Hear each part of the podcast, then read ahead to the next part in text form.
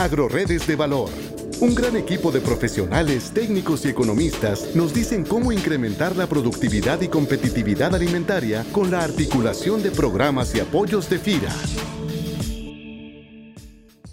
Soy Ramiro Campos Meraz, especialista en la subdirección de programas y proyectos, y tengo el gusto de platicarles del esquema de financiamiento a proyectos de inversión en las zonas económicas especiales. Primeramente quisiera hablar un poco de los antecedentes de este tipo de zonas, que se remonta a 1959 en Dublín. A partir de entonces hay un auge de este tipo de zonas económicas, de tal manera que para 2006 la Organización Internacional del Trabajo reportó la creación de 3.500 zonas en 130 países. Actualmente se estima que hay más de 4.000 zonas económicas especiales, las cuales representan el 20% de la inversión extranjera directa, el 41% de las exportaciones mundiales y 68 millones de empleos en todo el mundo.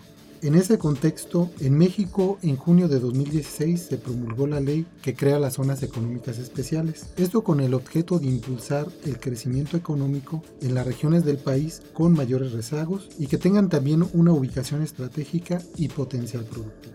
Lo anterior mediante el fomento a la inversión, la productividad, el empleo y servicios básicos. Con ello también se busca mitigar la pobreza y una mejor distribución del ingreso, en este sentido, se cuenta con un enfoque integral de incentivos laborales, fiscales y facilidades al comercio exterior, además de programas de financiamiento público-privado y una ventanilla única que va a agilizar la operación de las empresas, evitando lidiar directamente con 188 dependencias. Específicamente, el paquete de incentivos fiscales federales cuenta con una reducción del 100% del ISR en los primeros 10 años y 50% en los siguientes 5 años.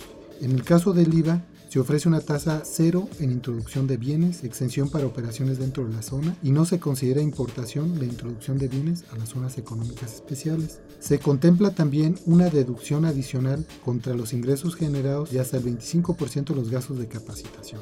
En seguridad social, 50% los primeros 10 años y 25% los siguientes 5 años. En el régimen aduanero especial se contemplan reducciones de cuotas de derechos, exención de impuestos al comercio exterior, incluyendo beneficios estatales y no fiscales. Por disposición de la ley en materia, las zonas económicas especiales en México fueron creadas en áreas con la mayor incidencia en la pobreza extrema, esto es en la región sur-sureste del país. A la fecha se han emitido los decretos de creación de siete zonas económicas especiales, la del puerto Lázaro Cárdenas La Unión, la de Coatzacoalcos en Veracruz, la de Puerto Chiapas en Chiapas, la de Salina Cruz en Oaxaca, la de Puerto Progreso en Yucatán, la de Campeche en el estado de Campeche y la de Tabasco en el estado de Tabasco.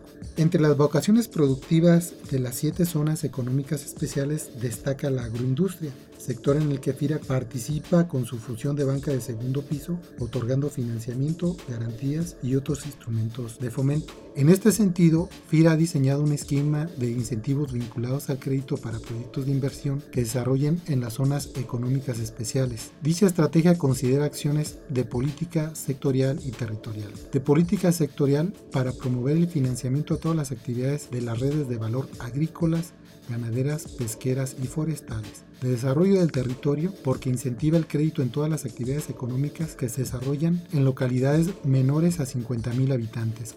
Los incentivos vinculados al crédito con recursos de la Zagarpa y la Secretaría de Hacienda y Crédito Público con los créditos de FIRA se orientan a los proyectos que se desarrollan en los municipios de las zonas económicas especiales. Estos se orientan a reducir el costo del financiamiento conforme a lo siguiente. Apoyo en tasa de interés se otorga hasta un punto porcentual de bonificación en créditos en moneda nacional para inversión fija y operaciones de arrendamiento financiero en actividades del sector agroalimentario y rural hasta por los primeros cinco años de vigencia del crédito en créditos de hasta 10 millones de UDIs. Prima del servicio de garantía. Se otorga reembolso a los productores y empresas de hasta 50% del precio del servicio de garantía que se contrate a través de intermediarios financieros hasta por los primeros 30 millones de UDI por los primeros 5 años. La bonificación de los incentivos será depositada por FIRA directamente a la cuenta de cada acreditado con la intención de abaratar el costo del financiamiento. También se pueden dar otros apoyos de acuerdo a la normativa aplicable, como pueden ser asesoría y consultoría técnica, garantías FONAGA, tecnificación de riego, fomento ganadero, entre otros. Es importante señalar que las inversiones deberán realizarse en los municipios considerados en los decretos de declaratoria de las zonas económicas especiales publicados en el Diario Oficial de la Federación.